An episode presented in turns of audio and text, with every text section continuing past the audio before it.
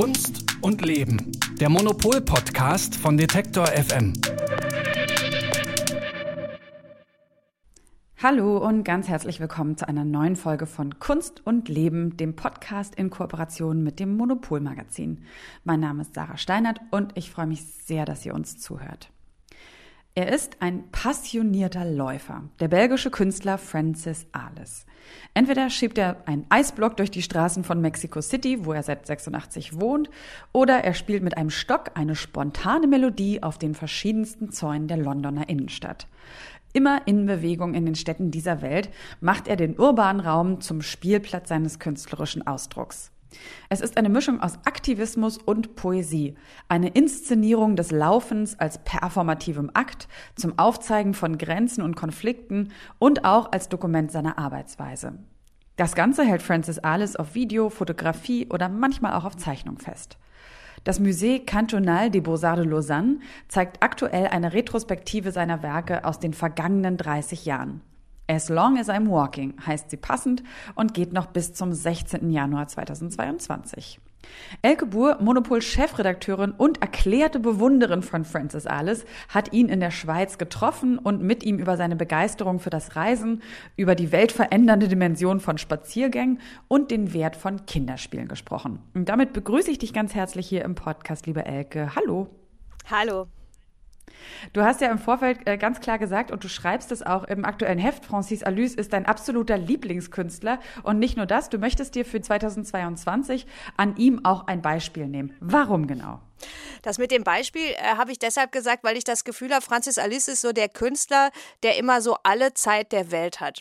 Also äh, wir haben uns, äh, äh wir haben uns da in äh, Zürich getroffen. Äh, ich bin extra da hingefahren, irgendwie mit dem Nachtzug und war so total aufgeregt, dass ich ihn da treffe. Und er kam direkt aus dem Flugzeug ähm, aus Mexico City, wo er wohnt. Und ich habe wirklich seit zehn Jahren dachte ich immer, ich möchte unbedingt mal mit Francis Alice sprechen. Das klappt aber nie, weil der einfach selten in Europa ist und der ist jetzt auch nicht der Typ, der so ständig Interviews Interviews gibt oder so, dem ist halt auch irgendwie diese ganze PR-Sache, das ist so nichts für ihn, der ist immer so ganz bei seinen Inhalten. Jedenfalls war ich total froh und dann äh, habe ich ihn erstmal nach Corona gefragt, wie das für ihn war und da meinte er, das war gar nicht so schlecht eigentlich für ihn, das Corona, ähm, ja, obwohl er es gar nicht sagen mag, äh, weil sich das immer ein bisschen doof anhört, aber er hätte da endlich Zeit gehabt. Und da dachte ich, da habe ich auch zu ihm gesagt, ich sage, aber ihre Kunst wirkt doch immer so, als hätten sie alle Zeit der Welt, weil für ihn ist es irgendwie, ähm, der hat einfach so eine Seelenruhe, auch wenn man mit dem spricht.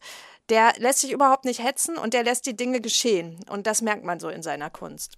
Ähm, er kommt ja eigentlich aus Belgien, deswegen haben wir ihn jetzt auch so ein bisschen, oder habe ich ihn auch so versucht, so ein bisschen Französisch auszusprechen. Ähm, ist in Antwerpen geboren und dann aber eben schon ganz früh, also in den 80er Jahren, ähm, nach Mexico City gegangen. Ähm, eine Megacity, in der ich jetzt persönlich noch nicht war, aber in der wahrscheinlich man alleine aufgrund der Größe ziemlich gut spazieren gehen kann. Also das, was er, äh, wie er ja auch arbeitet und was ja auch ähm, dann quasi das Dokument seiner Arbeit ist. Weißt du aber, was ihn dort ursprünglich hingetrieben hat?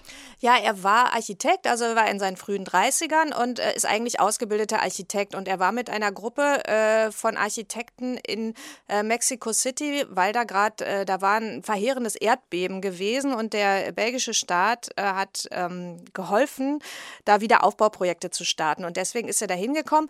Und warum er dann genau da geblieben ist, ähm, das sagt er gar nicht so genau. Also das ist so eine, äh, so eine ganz interessante Leerstelle in seiner Biografie. Also er sagte dann mal, er hätte nicht zurückgekonnt und er hätte halt da bleiben müssen. Und ähm, dann hat er irgend und er hat noch nie jemand hat nie jemand weiter eingehakt. Ich weiß auch nicht. Also ich hatte mich jetzt auch nicht. Ich dachte, okay, wenn er es nicht sagen will, aber oh, es muss für ihn, ja. glaube ich, so ein biografischer Umbruch gewesen sein, wirklich so eine Neuerfindung, weil er auch seinen Namen geändert hat. Also er hatte vorher, er hieß vorher anders.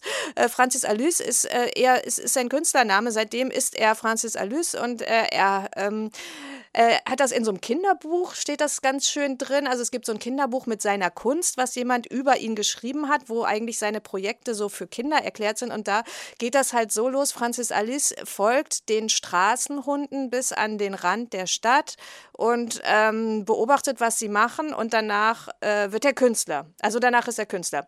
Also so muss es irgendwie gewesen sein.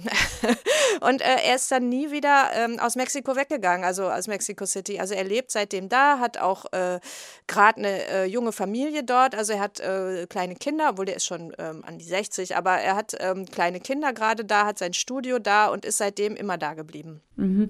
Und ich habe es ja schon versucht, so ein bisschen zu beschreiben, auch in der Anmoderation, ähm, so dass das Laufen für ihn ähm, ja nicht nur quasi Recherche ist für seine Projekte, sondern auch ein performativer Akt Akt selbst.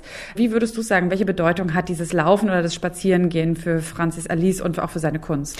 Also das Museum in äh, äh Lausanne hat das halt ähm, praktisch als so eine Art thematische einen Faden genommen, was sie durch sein sehr vielfältiges Werk hindurchgeschlagen haben. Also der macht auch ganz viele andere Sachen als jetzt äh, äh, Laufen. Also, äh, sondern ich glaube, das Laufen steht in dem Fall oder das Spazieren steht für so ein äh, äh, steht dafür, dass eigentlich seine Kunst sich immer im gesellschaftlichen Raum situiert. Also der geht immer raus. Also der macht, der ist kein Studiokünstler, also der malt, der malt auch sehr, sehr schöne ähm, Gemälde. Diese, die haben alle so ein kleines Format und äh, sind irgendwie ähm, sehr, sehr anrührend, sehen fast auch aus wie Kinderzeichnungen, aber dafür sind sie zu clever. Also er malt auch im Studio, aber eigentlich ist der Ort seiner Kunst ähm, die Straße. Äh, und, das, und eben, weil es der gesellschaftliche Raum ist, weil ähm, er äh, will immer ähm, also er will dokumentieren, wie Gesellschaft funktioniert, er will äh, politische Sachen dokumentieren und er macht aber auch so, er hat auch ganz so verrückte Sachen gemacht. Er ist zum Beispiel, hat so eine seine verrückteste Serie, glaube ich, ist, da ist er immer in der Wüste in so Hurricanes, in so kleine Tornados reingerannt, um zu gucken, wie es eigentlich in der Mitte aussieht. Also, wo man so denkt, ja, super. Im Auge des Hurricanes. Ja, genau. Der ist halt immer, hat dann immer gewartet, bis so ein Wetter war und dann, ähm, also sowas kann man halt in Mexiko auch deutlich besser machen wohl als in Belgien äh, und ist dann da irgendwie reingerannt und hat sich das dann, er hat dann da Fotos gemacht oder er ist immer so lange da drin gewesen, bis der, der Wind ihn halt äh, umgeschmissen hat ähm, und er halt da irgendwie weg musste und bis ihm dann irgendwann mal ähm, eine Ärztin gesagt hat, er sollte mal damit aufhören, weil das sei dann doch deutlich gefährlicher als Rauchen, wenn man ständig diesen ganzen Staub einatmet. Ja, nee, also solche Sachen macht der. Also der macht auch manchmal so total verrückte Sachen, einfach um zu gucken, was passiert. Ähm, äh, wir haben natürlich nur geklärt, warum er oder ich habe dich gefragt, warum er dich inspiriert für dieses Jahr, aber ähm, was ihn zu deinem Lieblingskünstler macht, haben wir nicht geklärt, aber vielleicht jetzt um die Ecke quasi beantwortet. Ähm, und ähm, was ja auch noch bei ihm interessant ist, ist, dass er ähm, zwar in Mexiko lebt, aber schon sehr viel unterwegs ist äh, in der Welt, also auch länger dann im Irak war und äh, zuletzt auch in Hongkong. Und das ist, glaube ich, auch so ein bisschen der Kern oder so was Besonderes an seiner Arbeit, dass äh, die im gesellschaftlichen Raum situiert ist, hast du eben gesagt, aber auch ähm, immer wieder in anderen Kulturen, also nicht seiner Heimatkultur. Und in diesen anderen Kulturen ist er dann ja immer wieder ähm, auch Fremder. Und ich glaube, er hat auch gesagt, das ist auch ein wichtiger Aspekt oder ein wichtiger Aspekt für die Qualität seiner Arbeit. Aber wie macht er das gerade, wenn er anderswo äh, länger dann auch da ist? Also wie schafft er das trotzdem so, dieser Fremde zu bleiben? Naja, er hat gesagt, er hat ja eigentlich sein künstlerisches Vokabular eben in Mexiko entwickelt. Also er ist Künstler geworden in einer Gesellschaft, die er nicht verstanden hat ähm, und wo er erstmal sich alles angucken musste, äh, eben als Fremder mit diesem anthropologischen Blick, so nach dem Motto, was machen die Leute hier eigentlich, wie funktionieren hier die sozialen Regeln und wie kann ich da selbst, wie kann ich da selbst äh, äh, rein? Also und, und hat dann auch immer so ganz viele Sachen ausprobiert. Also in Mexiko zum Beispiel eine frühe Arbeit von ihm, die ganz berühmt ist, ist, da hat er sich eine äh, Pistole gekauft, ähm, was irgendwie illegal ist, aber was aber irgendwie geht. Er hat sich eine Pistole Pistole gekauft, ist durch die Straßen gelaufen und hat geguckt, wie lange, wie die Leute gucken und wie lange es eigentlich dauert, bis die Polizei kommt und ihn festnimmt. Äh, 12 Minuten 30 oder so hat das war die Antwort.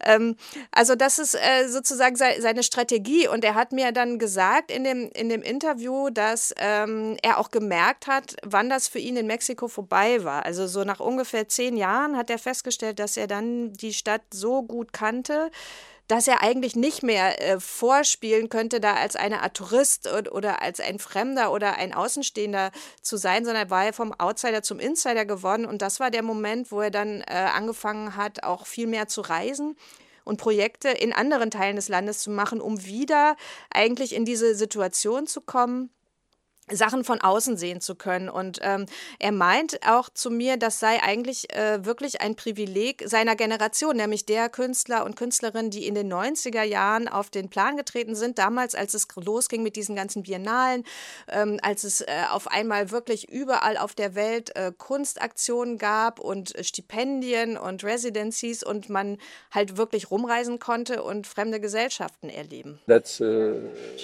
know, privilege, if you want, of the, the my generation of contemporary artists uh, is that to being being exposed in, in an entirely new environment, you, your mind gets really fast and alert, mm-hmm. and things that you may have looked tried to resolve for years over the space of a few days suddenly like that's it you know you find a way in and uh, there's a sort of uh, in, in, french you say clairvoyance mm-hmm. very like a, uh, that is a shock of culture. Ja, das ist eben das Privileg seiner Generation, sagt er, äh, dass man ständig neue Umgebungen äh, ausgesetzt war und dass ähm, dann das Bewusstsein wirklich schnell und aufmerksam wird und äh, dass Sachen, über die er eigentlich Jahre nachgedacht hat, sich ganz plötzlich lösen im Kopf. Also er meinte, das sei so eine Art wie so Hellsehen, was einen da ergreift angesichts des Kulturschocks. Mhm. Kann man ja auch total gut nachvollziehen. Ich glaube, das geht ja jedem so, dass man das merkt, sobald man mal im Urlaub ist oder raus aus den eigenen vier Wänden und dem Mikrokosmos, dass ähm, man die Dinge mit Abstand wieder ganz anders betrachten kann. Und auch finde ich nochmal so ein schöner Aspekt, warum dieses Reisen, auch wenn wir wissen, dass es natürlich umwelttechnisch sehr problematisch ist, aber was auch der Wert zumindest ist von Reisen, der dem so entgegensteht. Ähm, und um nochmal so ein bisschen reinzugehen in diese, ähm, in diese Art, wie er arbeitet oder Projekte, die er macht. Also ähm, als ich mich mit ihm beschäftigt habe, dachte ich schon so, boah, das ist ja heftig. Also gerade wenn er zum Beispiel wie im Rahmen hier von der Documenta 13 ähm, Sachen zeigt, die in Kabul, also in Afghanistan entstanden sind, zusammen mit dem Filmemacher Julian Devaux und mit dem Architekten, spreche ich bestimmt nicht richtig aus, aber ich versuch's, Ashmal Maiwandi. Ähm, da hat er diesen Film Real Unreal gezeigt und äh, da sieht man da drin zwei Jungen, die ähm, Filmrollen durch die verfallene Innenstadt von Kabul rollen, also durch die Seitenstraßen, über Stufen und Marktplätze hinweg. Also erst rollen sie sie aus, dann rollen sie sie wieder ein und äh, begleitet werden sie dabei von ganz vielen anderen Kindern und von einem Mann mit Luftballons. Ähm, wir müssen, glaube ich, niemandem sagen, wie die politische Lage in Afghanistan ist. Und da habe ich mich gefragt, wie ist es als Künstler in so ein Land zu kommen und dort auch Kunst ja, machen zu wollen. Wie ist es überhaupt möglich und wie macht er das auch? Also mit, auch mit welcher, mit welcher Geisteshaltung geht er daran? Das, das war ja damals eine Einladung von der äh, Documenta, Caroline Christoph Bakagiev. Die hatte ähm, einen Teil der Dokumenta praktisch vorab in Kabul stattfinden lassen, was schon eine ziemlich spektakuläre Aktion war. Damals waren die, äh, die Taliban am Start schon ähm, und die hatten gerade äh, einen Haufen Filme aus der ähm, afghanischen Filmbibliothek, also aus dem Archiv verbrennen lassen. Äh, was total tragische Sache war, wobei dann auch nicht so äh, nicht ganz so tragisch, wie es hätte sein können, weil die äh, vor allen Dingen Kopien erwischt hatten und viele Originale dann noch versteckt worden waren von den Hütern des Films. Aber jedenfalls bezieht sich alles darauf, auch in dieser Arbeit mit den ausgerollten Filmrollen nach dem Motto, was ist eigentlich, was, was ist, was, was bedeutet uns auch dieser physische Film? Was ist so die Erinnerung an, äh, an dieser Sorte ähm, analoger Filmtechnik? Und gleichzeitig hat er halt so ein Porträt der Stadt gemacht. Und äh, wie macht er das? Also äh, er hat halt gesagt, man braucht vor allen Dingen Zeit. Also am Ende, ähm, nach, also auch nach dieser Afghanistan-Erfahrung noch mit der Documenta, war er ist noch Jahre immer wieder dahin gefahren, hat immer neue Projekte gemacht, war halt auch embedded mit dem britischen Militär, ist an die Front gefahren, hat Zeichnungen gemacht und ähm, er hat halt ähm, gesagt, also vor allen Dingen, also die ersten zwei Jahre äh, geht es eigentlich nur darum, zuzuhören, Sachen aufzunehmen, mit Leuten zu reden. I mean, I would say the first two years it's mostly reading and uh, talking and, and visiting, and, and my my attitude or my uh, activity is purely documentary. You know, I, I film some children games, maybe I film found situation. I don't judge. I don't. Uh, I'm, I'm, totally passive. I'm trying to absorb as much as can be, and I draw. Mm-hmm. And I draw because it's a very different uh, relation to the locals. Mm-hmm. When you draw, uh, people tend to come to you. When you film, they, t- they tend to shy away, or they can't shy away more. Your, you're stealing the image in a way when you film. It's more direct. It's direct. It's direct, and it's very. It's. I mean, I think both have their. Um, the information I get from each is quite different. Um, but if I want to sort of make contact, drawing is easier. People are sort of amused by someone drawing. Uh, whereas if you come with a camera, especially in those kind of countries, they, they associate you with uh, press, international press, uh, usually war press, etc., etc. It's quite a different uh, uh, contract. Also da sagt er, ist eigentlich hau hauptsächlich dokumentarisch, was er da macht. Er, äh, er urteilt nicht, er ist ganz passiv, er versucht so viel zu absorbieren, wie es geht und er zeichnet. Also das hat er auch sehr schön beschrieben, dass es eigentlich äh, das Zeichnen eine gute Art ist, um mit Leuten in Kontakt zu kommen, weil Zeichnen finden die ähm, immer interessant. Also dann kommen die und gucken auf den Blog und wie, wie sieht man denn selber aus in gezeichnet und so, während wenn man gerade in Ländern wie Afghanistan oder später hat er ganz viel in Irak sehr lange gearbeitet, wenn man da mit einer Kamera kommt, dann denken die sofort, man wäre halt so ein westlicher äh, Kriegsjournalist, der die Bilder verkauft und da haben sie die Leute halt auch schlechte Erfahrungen mitgemacht. Das möchten die eigentlich gar nicht so während äh, mit dem Zeichenblock ist man immer unschuldig, sympathisch und kriegt halt tollen Kontakt. Mhm. Und es scheint ja auch so ein bisschen zu ihm als Typ zu passen oder beziehungsweise sein Naturell scheint da da wahrscheinlich auch noch so ein bisschen mit reinzuspielen, dass er eher ein bisschen ruhig und bedacht ist und ähm, ja da vielleicht irgendwie nicht so nicht so so so ein unangenehmer Störfaktor ist wie jemand, der da mit einer großen Kamera ganz hektisch und aufgeregt, vielleicht auch mit ganz viel Ego versucht seine Sachen zu machen. Also das spielt wahrscheinlich da auch so ein bisschen rein. Wir haben jetzt ja schon dieses Motiv Kinder gehabt und das ist ja auch äh, wirklich ein zweites großes Thema in seinen Werken. Ähm, toll zu sehen auf seiner Website francisalice.com. Ähm, da sieht man nämlich, was er tut, nämlich er sammelt und er dokumentiert Kinderspiele, also wirklich so ganz unschuldige Kinderspiele. Ähm, zum Beispiel auch äh, auf Englisch heißt es dann Musical Chairs. Ich kenne das als äh, politisch nicht ganz korrekt die Reise nach Jerusalem. ne? Also Kinder, wo man immer einen Stuhl wegnimmt.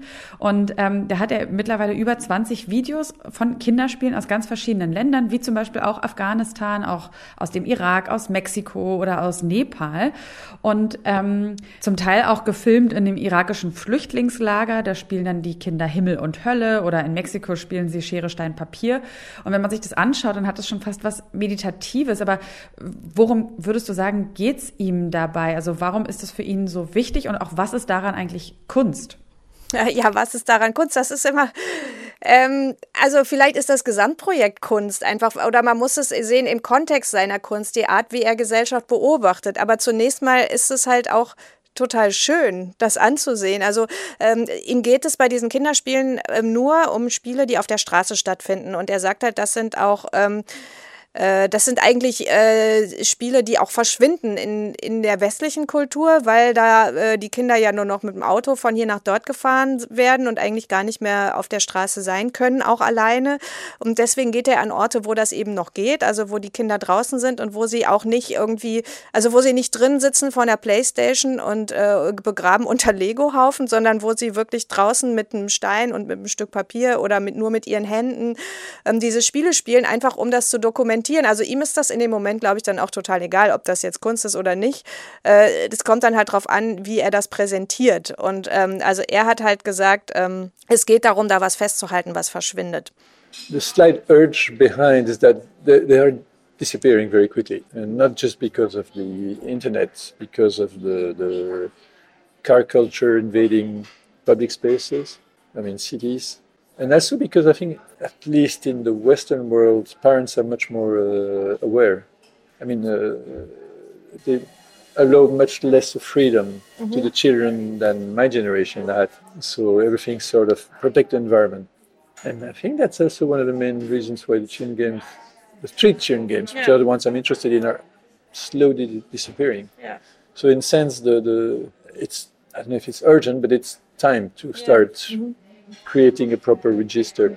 I'm not the only one. Huh? I mean, uh, there's lots of material you can find online. There's lots of, but the material online is is generally the quality is not very good, and it's not enough to understand the mechanics of the game. I'm yeah. trying as much as can be in the, the short videos I do that people can get a grasp of. Okay, these are the rules of the game.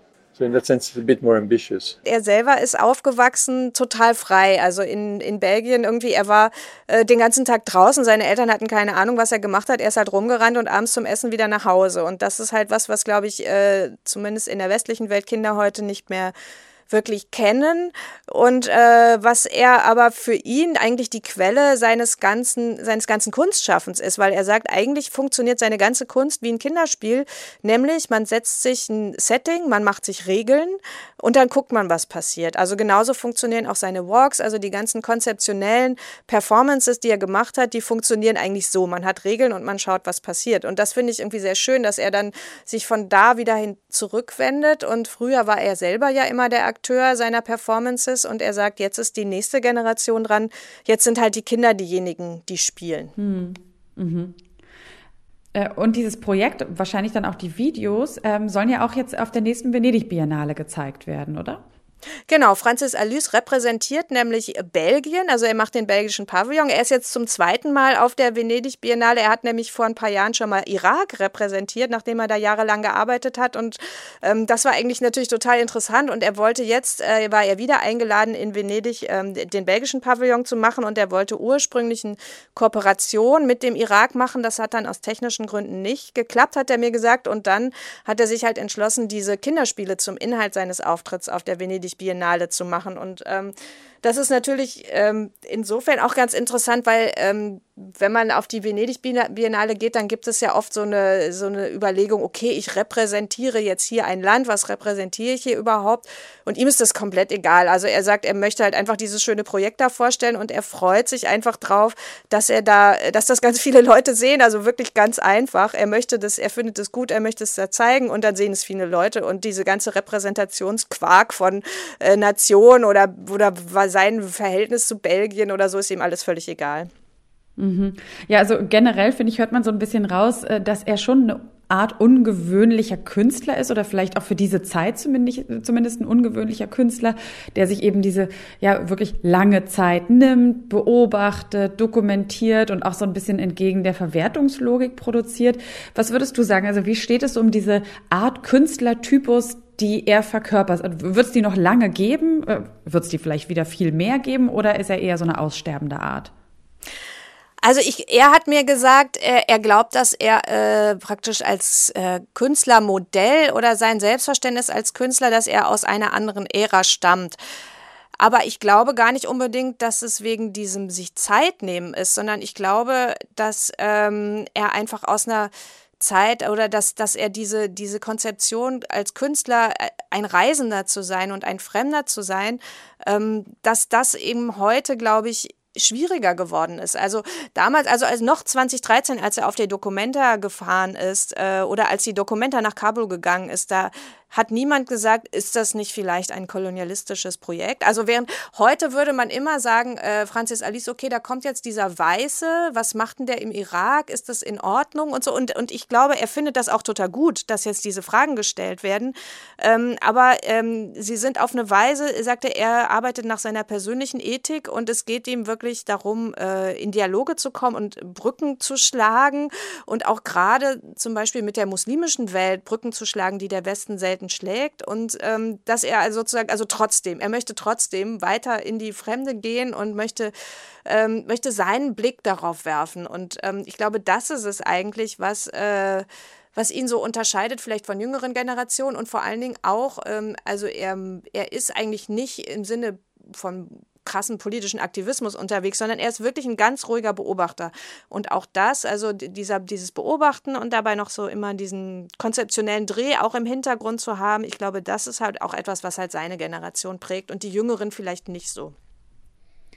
Auf seine Art also auf jeden Fall was Besonderes. Der belgische Künstler Francis Alice, über den wir in dieser Folge gesprochen haben, wie immer mit Elke Buhr, mit der Chefredakteurin vom Monopol-Magazin. Vielen lieben Dank, Elke, dass du uns hier einen Einblick gegeben hast und auch uns äh, Töne mitgebracht hast aus, von deinem Treffen mit Francis Alice in der Schweiz. Und dort gibt es auch aktuell eben noch zu sehen, nochmal die kleine Erinnerung im Musée Cantonal des Beaux-Arts de Lausanne, also in Lausanne in der Schweiz, die Retrospektive über Francis Alice und seine Werke der vergangenen vergangenen 30 Jahre unter dem Titel As Long as I'm Walking. Ja, vielen Dank dir und bis zum nächsten Mal. Sehr gerne. Und ich würde auch gerne dann nochmal sagen, dass ähm, man auch seine Filme und vor allen Dingen auch äh, ganz viele Publikationen zu ihm auf seiner Webseite angucken kann. Also das ist, finde ich, auch so typisch für ihn, das ist, das ist so großzügig einfach. Der stellt da einfach alles drauf und man kann sich halt auch die ganzen Kataloge, man kann sich die Bilder angucken, man kann sich die Texte durchlesen und ähm, also das ist auch richtig super.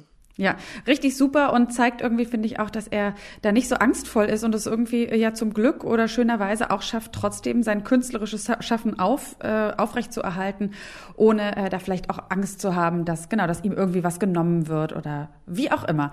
Auf jeden Fall äh, vielen, vielen Dank, Elke. Wir hören uns in zwei Wochen wieder. Sehr gerne.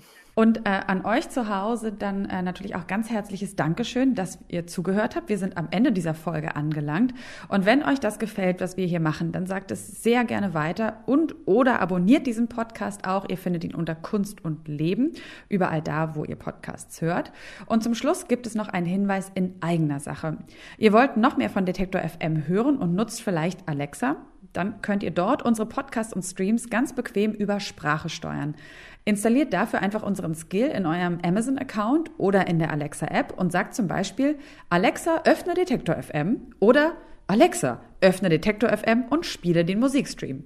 Mehr Informationen findet ihr bei Amazon oder auf detektor.fm slash Empfang.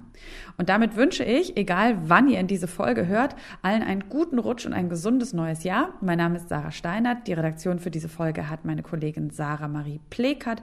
Und ich sage Tschüss und wenn ihr mögt, dann bis zum nächsten Mal. Bleibt gesund.